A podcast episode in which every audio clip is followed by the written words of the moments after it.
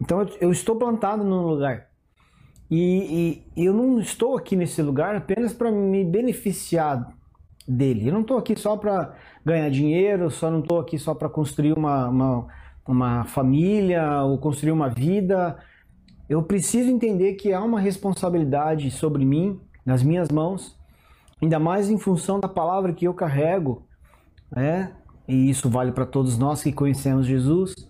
Se eu conheço Jesus, eu carrego uma palavra que pode mudar realidades. Essa é uma máxima que nós temos carregado e temos debatido, temos é, falado constantemente aqui na igreja.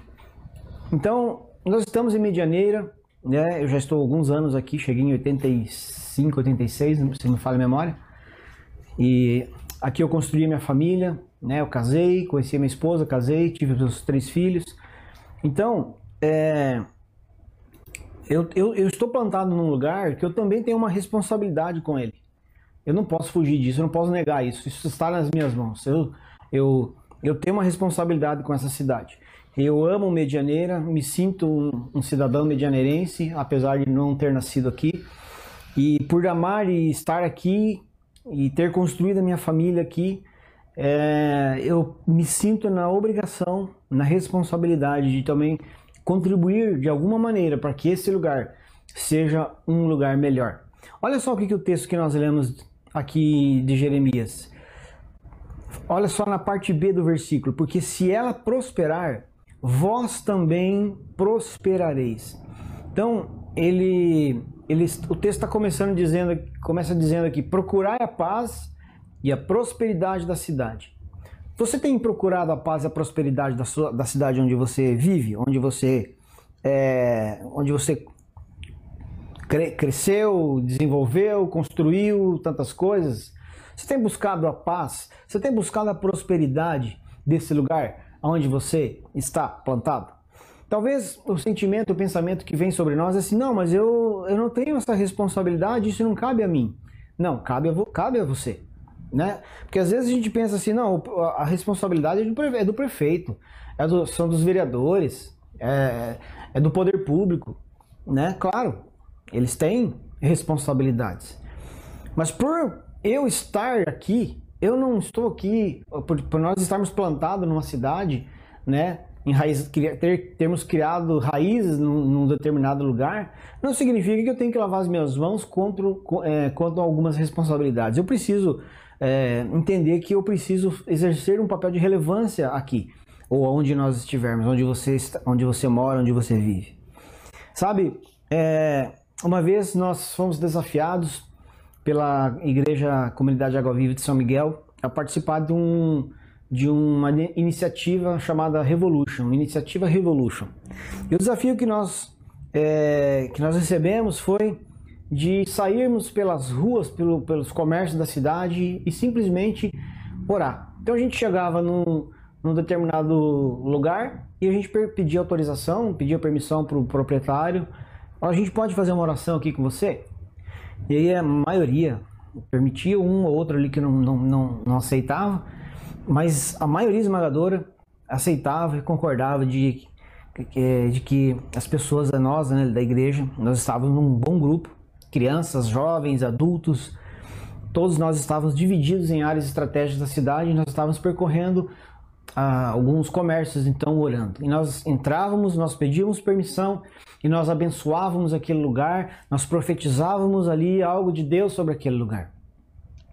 Mas uma coisa me chamou a atenção numa das experiências, não foi nem comigo, foi com alguma das pessoas, com uma das pessoas que, que, que da equipe que estava distribuída pela, por algumas ruas. E essa pessoa ela chegou e ela pediu, perguntou, né? Pediu permissão, perguntou se ela podia entrar e fazer uma oração. E a pessoa aceitou, concordou, mas ela também falou assim: nossa, normalmente as igrejas vêm aqui só para pedir, às vezes vai pedir um brinde para alguma promoção que está é, tendo na igreja e tal. E, e essa resposta, ela, ela mexeu comigo. Essa resposta, ela, ela, ela, ela, ela diz muita coisa sobre nós, não só sobre a igreja em si, porque a igreja não é uma placa, não é uma instituição, né? É, nós somos várias igrejas aqui na cidade Mas igreja enquanto pessoas, o que que eu, igreja Ellington, né? O que que você, igreja, né, está fazendo para que a sua cidade seja melhor?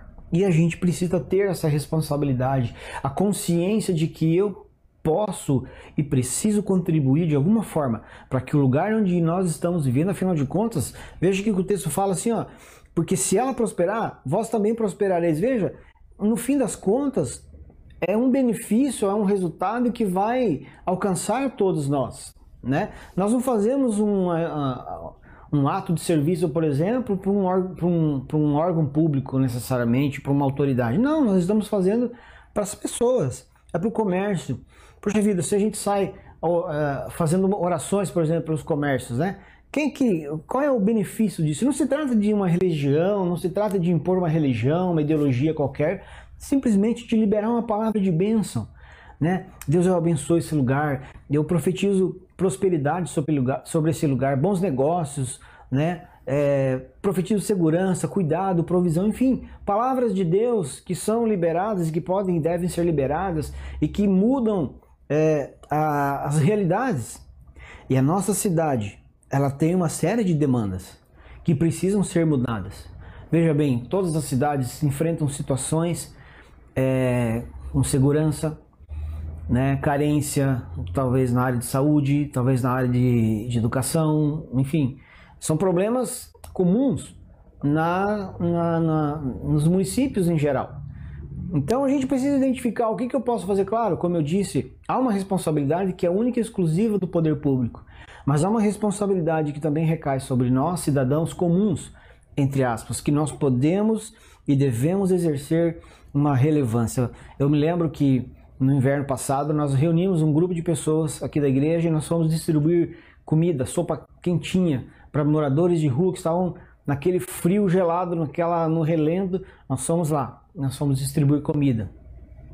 Nós fomos distribuir roupas, cobertores. Nós fomos é, fazer uh, ações em, em, bairros aqui carentes, né? Fomos, fizemos uma ação com foco nas crianças, adolescentes, jovens, outro com foco é, na, nas mais diversas faixas etárias, né? Com corte de, corte de cabelo, mais uma abordagem mais na, na parte estética, assim. E a gente poderia, como igreja, simplesmente lavar as nossas mãos e falar: não, isso não é, não é problema meu. Toda vez que a gente passa no semáforo e a gente vê alguém pedindo dinheiro e a gente sente isso, eu não estou dizendo que a gente tem que dar dinheiro, tá? Não é isso que eu estou dizendo. Até existe uma campanha, a prefeitura tem feito uma campanha aqui na nossa cidade, Medianeira, para não dar esmola, né? E nós estamos, é, nós estamos, é, nós estamos apoiando essa campanha nós, nós apoiamos porque entendemos que há uma, uma responsabilidade de fato nisso tudo.